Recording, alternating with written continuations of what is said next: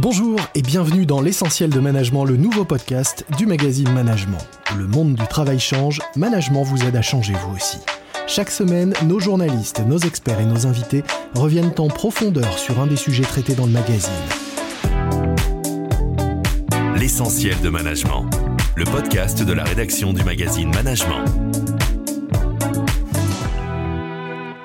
Bonjour à toutes et bonjour à tous, bienvenue à l'écoute du podcast de Management.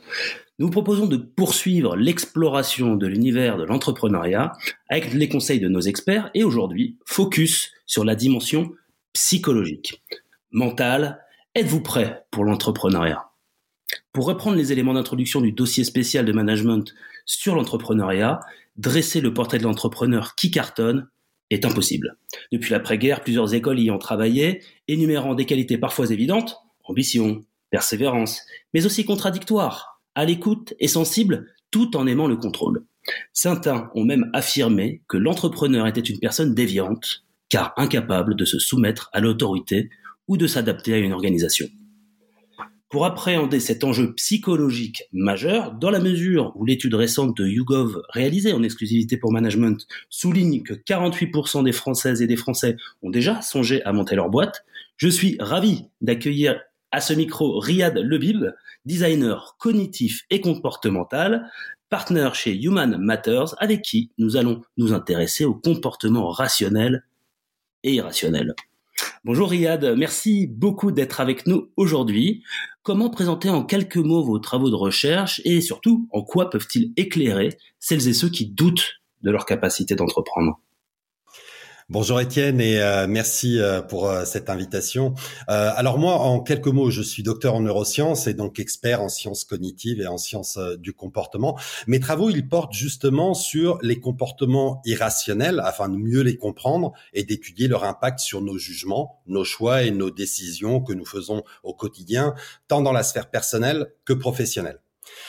Aujourd'hui, je travaille dans une entreprise donc qui s'appelle Humans Matter, comme euh, vous l'avez mentionné, et mon rôle est d'assurer euh, ce trait d'union entre les connaissances scientifiques que nous avons sur le fonctionnement du cerveau en interaction avec son environnement et la traduction opérationnelle de ces connaissances pour développer des solutions innovantes au service des professionnels de l'humain, aussi bien dans le domaine de l'éducation, de la santé ou encore dans le monde du travail. Euh, je suis designer cognitif, c'est mon métier, et le design cognitif, c'est une approche qui vise à développer la capacité d'agir des individus et puis des collectifs en leur permettant de reprendre en quelque sorte le contrôle sur la nature et la définition des changements qui les concernent. Alors, en d'autres termes, hein, on va chercher à amener les personnes à créer du sens sur la nécessité du changement et à agir en cohérence avec ce sens qu'ils ont créé. Et pour ça, il faut créer des expériences qui apportent de nouvelles connaissances et qui viennent bousculer les croyances établies, ce qui permet ainsi de faire ce petit pas de côté qui favorise le passage à l'action. Alors, cela paraît très théorique, dit ainsi, mais il y a une méthodologie et puis des outils tangibles qui nous permettent d'opérationnaliser cela. Et ce qui marche pour les grands défis environnementaux, sociétaux ou encore technologiques auxquels nous faisons face, marche tout aussi bien pour des défis plus personnels, tels que sauter le pas, par exemple, pour devenir entrepreneur. Alors justement, euh, Riyad, quels sont, selon vous, les traits de personnalité communs aux entrepreneurs? Y en a-t-il? Et sont-ils et elles, comme dit en intro, des insoumis au monde de l'entreprise ou plutôt des personnalités à l'écoute et sensibles? Alors, vous savez, Étienne, on a entendu dire plein de choses sur les entrepreneurs, notamment ceux à succès, si j'ose m'exprimer ainsi. On pense que ce sont des super-héros visionnaires, des têtes brûlées, prêts à prendre tous les risques, ou bien encore des personnes douées pour prévoir l'avenir et s'y adapter. En fait, tout cela est faux. Euh, maintenant, euh, je ne sais pas s'il y a des traits de personnalité propres aux entrepreneurs. Euh, je serais d'ailleurs triste si c'était le cas, car cela impliquerait qu'il y ait une sorte de déterminisme. En d'autres termes, si vous n'avez pas ces traits, n'y allez surtout pas. Euh, ce qui est vrai en revanche, et c'est pas moi qui le dis, hein, ce sont des travaux de la chercheure et économiste euh, Sarah Sarasvati qui le démontrent, c'est que les entrepreneurs partagent certains principes qui déterminent comment euh, ils pensent, ils décident et agissent pour créer de nouvelles opportunités et naviguer dans l'incertitude. Je vais balayer très rapidement ces principes. Le premier euh, peut se résumer par l'adage un tien vaut mieux que deux tu l'auras. Cela signifie que les entrepreneurs n'attendent pas d'avoir les moyens qui leur manquent pour commencer à entreprendre. Ils agissent d'abord avec ce qu'ils ont à leur disposition en fonction de ce qu'ils savent déjà faire. Autrement dit, ils vont tirer parti pleinement des ressources présentes et déterminent les buts atteignables avec ces ressources. Et cela est possible parce que ils partent de trois choses pour déterminer leurs actions. Euh, D'abord, qui ils sont, eux, en tant que personnes, ce qu'ils connaissent en termes de savoir et de compétences, et qui ils connaissent, c'est-à-dire leur réseau. Par ailleurs, en fait, euh, un autre principe qui caractérise euh, ces entrepreneurs, c'est qu'ils raisonnent en perte acceptable et non en gain espéré. C'est donc le second principe euh, phare des entrepreneurs.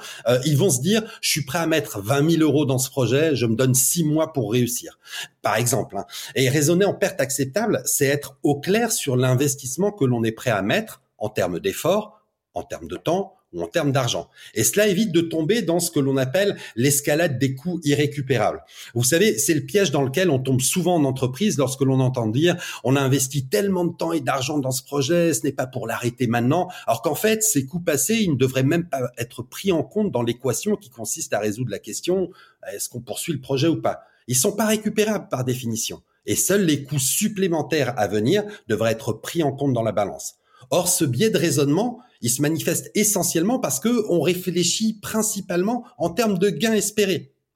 En raisonnant en perte acceptable, l'entrepreneur, lui, va essayer de maximiser le gain dans la limite qui s'est fixée, là où d'autres, en raisonnant en gain espéré, eh ben, ils vont chercher à minimiser le risque. Et ce principe, il est, essentiel parce que il apporte un changement de posture vis à -vis du risque raisonner en perte acceptable et rend aussitôt, euh, je dirais, tout projet plus actionnable à court terme, là où la peur du risque est inhibitrice.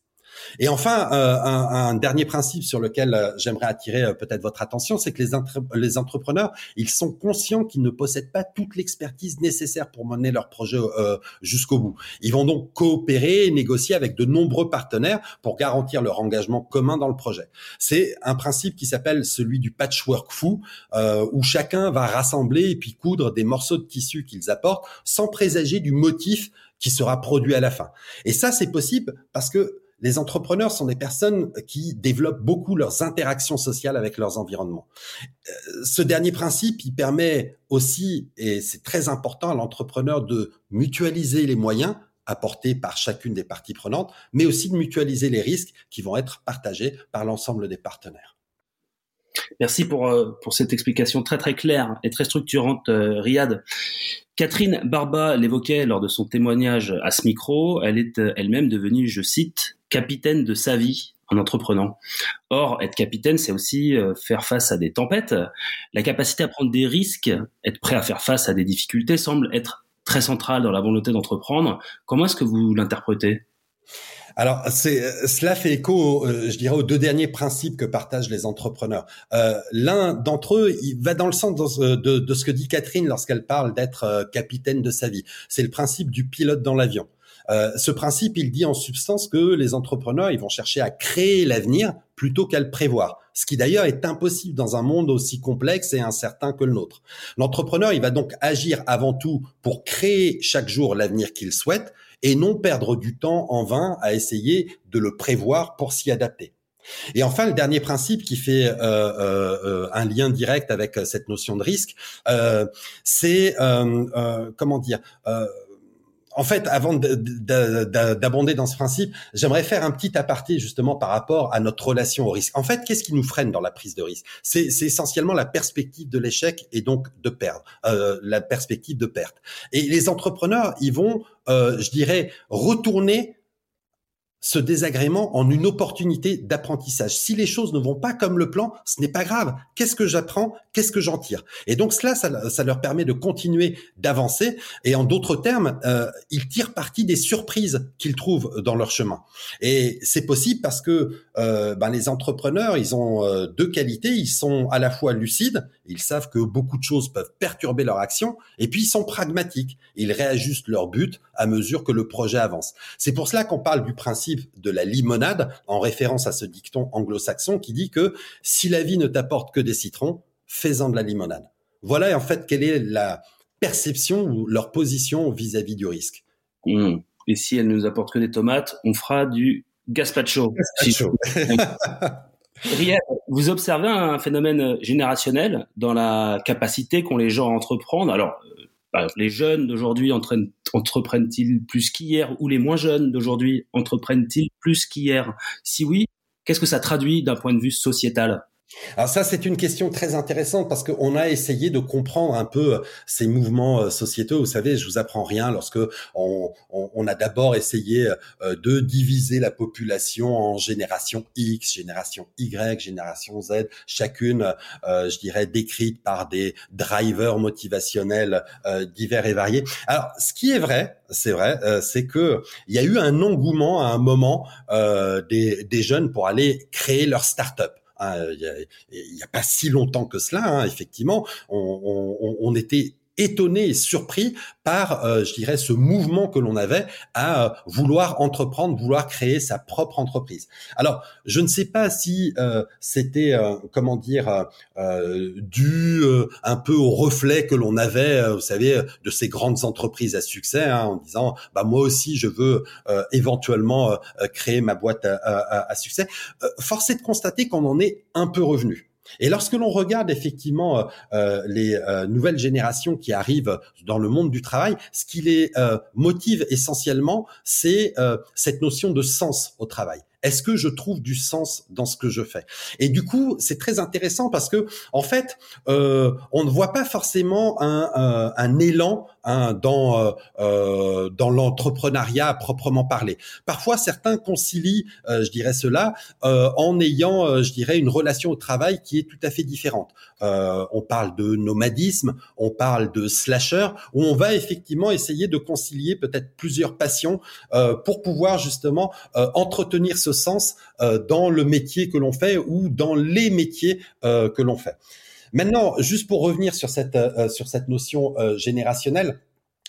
puisque l'on parle d'évolution de culture, cette évolution de culture concerne tout le monde, quelles que soient les générations. Et c'est quelque part une bonne nouvelle parce que peut-être que les plus seniors d'entre nous ben, ont ou la possibilité, s'ils le souhaitent, si cela fait sens pour eux, euh, de se lancer euh, dans euh, l'entrepreneuriat. Et je pense que quelque part, c'est plus un mouvement, je dirais, de la manière dont on voit notre relation au travail que un mouvement, je dirais, sociétal à proprement à proprement parler ou générationnel, peut-être pour être un peu plus précis.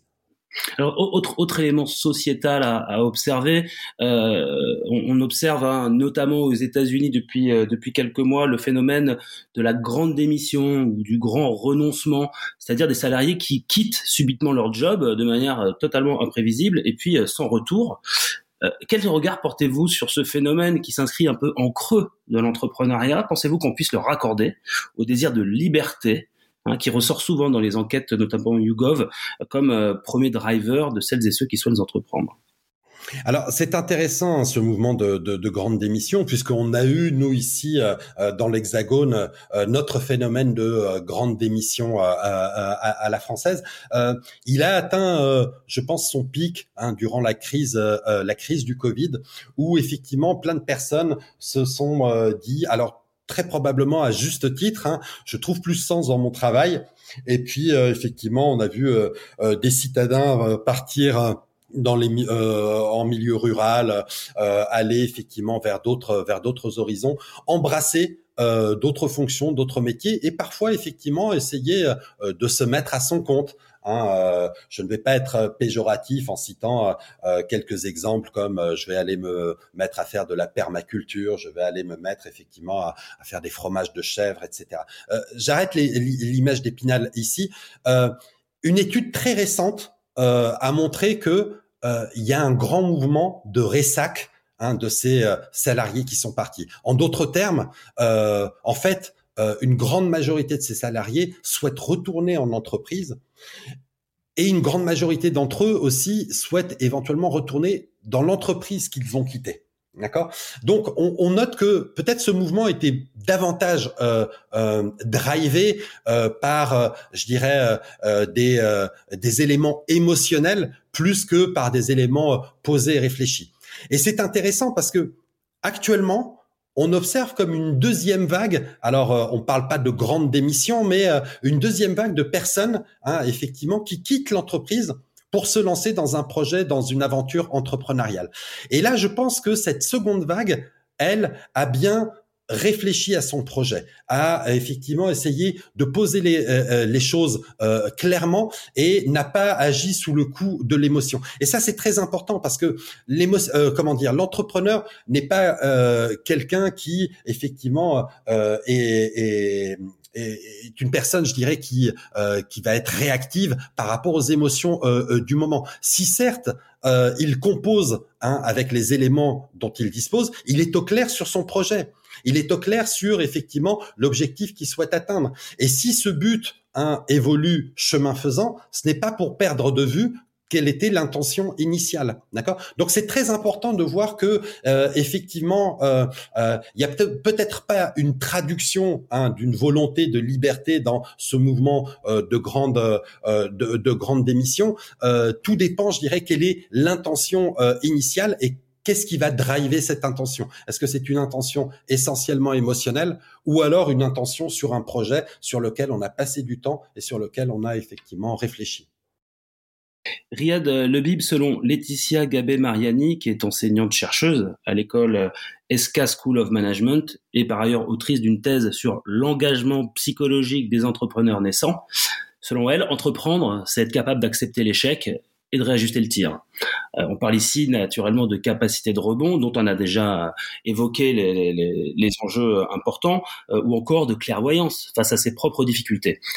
Comment est-ce que vous interprétez ce trait de caractère? Que nous dit-il sur le profil des entrepreneurs?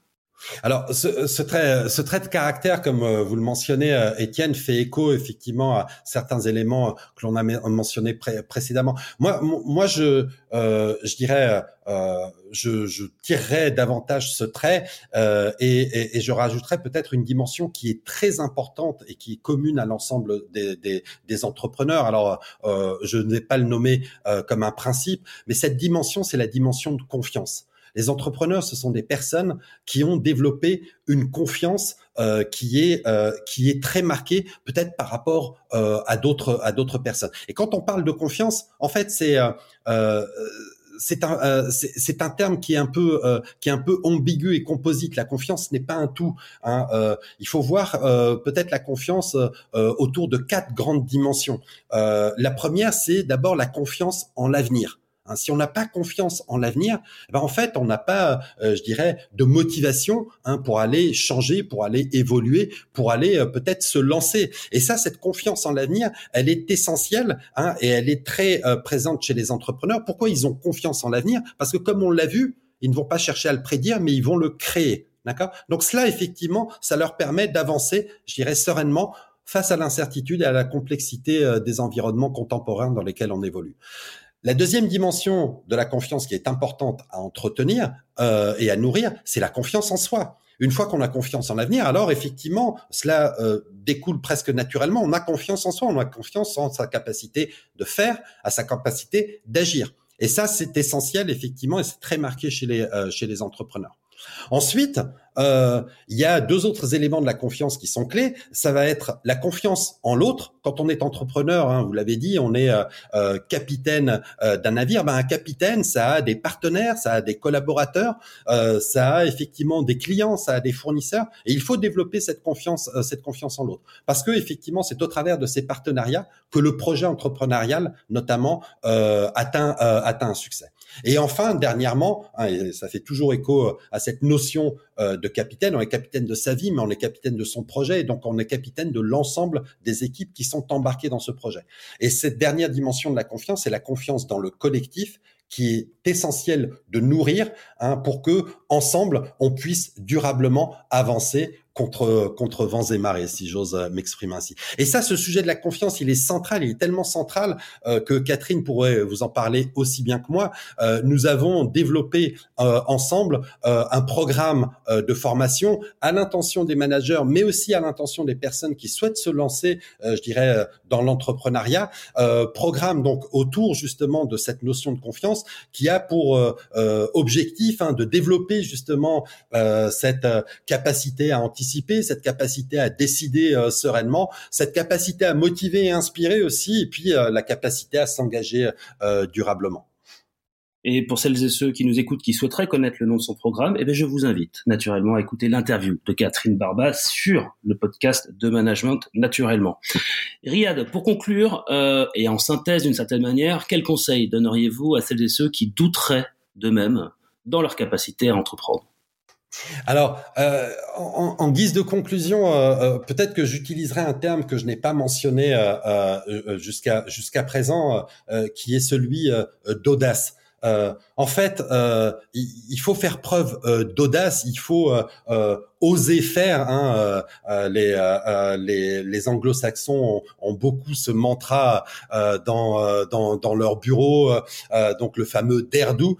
pourquoi oser faire? Ben, Le passage à l'action, il est essentiel parce que c'est ce qui va nous permettre d'évoluer justement dans notre environnement et de voir les opportunités qui se présentent à nous. D'accord? Donc ça, effectivement, si si s'il y a pas s'il y a pas cette audace, s'il y a pas ce ce, ce, driver qui est euh, qui est présent, alors la capacité à entreprendre elle va être euh, fortement euh, fortement impactée. donc l'audace qui se qui se traduit au travers de l'action, mais qui va se traduire aussi par le fait que on va pouvoir, je dirais, être en mesure de piloter son projet jour après jour en fonction effectivement des environnements et, et, et des opportunités qui se euh, qui se présentent à nous, tout en acceptant le fait que euh, eh ben on est lucide hein, quant au euh, quant au fait que si au bout d'un certain temps on n'y arrive pas, alors on se sera donné, je dirais, la chance et les moyens pour pouvoir y, y arriver, mais euh, après ce délai, alors on réajustera effectivement euh, le tir. Mais la première, la première des démarches, c'est euh, vraiment oser, oser, euh, euh, oser faire et, et, oser, oser agir, si, si j'ose me répéter ainsi. Merci, les bonnes choses, il faut savoir les répéter. J'espère que c'est bien rentré dans la tête de celles et ceux qui souhaitent entreprendre. En tout cas, évidemment, tous ces conseils sont extrêmement riches. Merci beaucoup, Riyad Levy, pour votre témoignage d'expert. Merci. Chers auditeurs, vous souhaitez en savoir plus sur l'univers de l'entrepreneuriat Eh bien, restez à notre écoute. À venir, des portraits d'entrepreneurs audacieux, on l'a compris, ainsi que d'autres conseils d'experts, notamment à venir sur les bonnes pratiques en matière de business plan.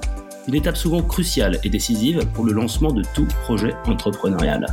Merci de votre écoute et à très bientôt. C'était L'essentiel de management, le podcast de la rédaction du magazine Management.